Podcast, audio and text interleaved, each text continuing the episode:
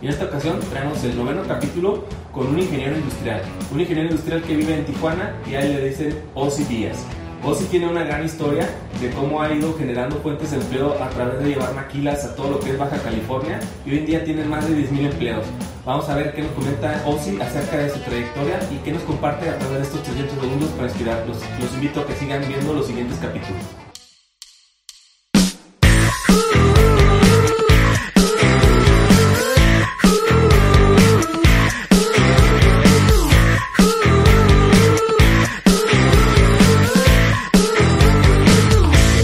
Tengo un BS Science in Operation Management por la Universidad Pace de Nueva York.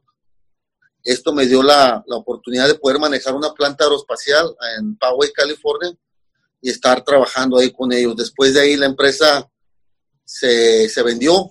Ayudé a que de alguna forma pues tuvieran ellos la posibilidad de poderla vender y poder este, obtener una, un un mejor precio dentro del mercado.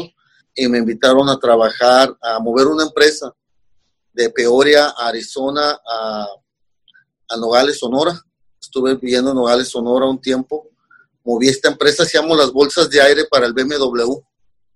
Todas las bolsas de aire para el BMW y para las bomberas Cadillac en, en Inglaterra. Me dieron la oportunidad de venirme aquí a Tacna.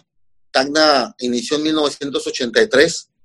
Cuando llego a Tacna en el 2000, en el 2008, llego a Tacna en el 2008, este, me encuentro con, con solamente 11 maquiladoras y éramos alrededor de 850 empleados. Entonces, este, no, no sabía completamente nada, nada, nada del shelter. ¿Qué es un shelter? Pues prácticamente hay muchas maquiladoras en Europa, en Estados Unidos, que quieren venirse a instalarse en México, pero que no quieren tener toda la responsabilidad legal y no se quieren enfrentar con toda la burocracia que es el poder operar en México y, y lidiar con todos los procesos de eh, permisos, gestoría, todo este tipo de cosas con las distintas eh, este, dependencias gubernamentales.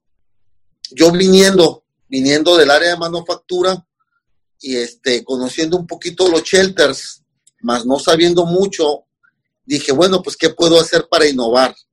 Entonces, yo tuve que hacer completamente las cosas diferentes a, los, a mis competidores. Hoy te puedo decir ahorita que aquí en Baja California ya somos el shelter número uno, somos el más grande. Estamos certificados por parte del Infonavit como empresa de 10, la cual me hace una empresa o uno de los empleadores ya más grandes del estado. Y al momento que llevamos a cabo la certificación en ISO 9000, ¿no? que es la, la, la plataforma de servicio, se viene el crecimiento masivo, ¿no? Empiezan las empresas aeroespaciales, empiezan las empresas médicas, pues, se empiezan a buscar y, este, y empieza el crecimiento, el crecimiento, el crecimiento, el crecimiento y al, al paso de unos años, ahorita pues ya somos una empresa que tiene 54 maquiladoras en todo el estado. Yo soy el representante legal de todas ellas, soy el director operativo del TAGNA en México. Me reporto directamente al presidente, el dueño y su hijo. Y ya tenemos casi 10 mil empleados.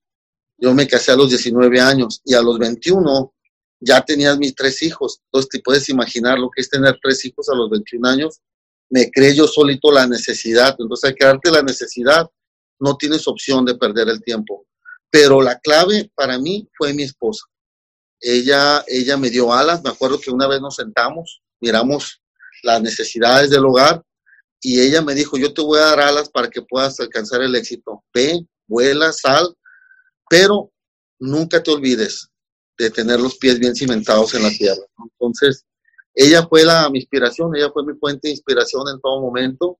Hoy en día no estudio nada, lo único que hago es lo siguiente, trato de innovar, trato de estar innovando siempre, siempre, siempre, siempre para estar en vanguardia. Eh, lo, lo, que le recomiendo yo a todo joven, a todo joven cuando voy a las universidades son tres cosas, tres cosas. Número uno, aprende inglés. ¿Sale? Es, el inglés es determinante para tu crecimiento profesional. Sé humilde. Sé humilde y siempre, siempre acepta cuando no sabes hacer algo. La aceptación de nuestra ignorancia es nuestro primer paso en la educación. Y cuando un directivo Y cuando una persona detecta a una persona que es humilde, que acepta que no sabe, se enfoca en ayudarle a desarrollarlo. El tener siempre una mente bien dispuesta y bien decidida y positiva. Con esas tres cosas, creo que si un joven que va saliendo de la carrera las implementa, va a poder ser y va a poder ver en él un cambio a corto plazo profesionalmente hablando. Si quieres aventar e innovar e emprender, antes de emprender y aventarte, conoce un poquito el ámbito en el que te quieres meter.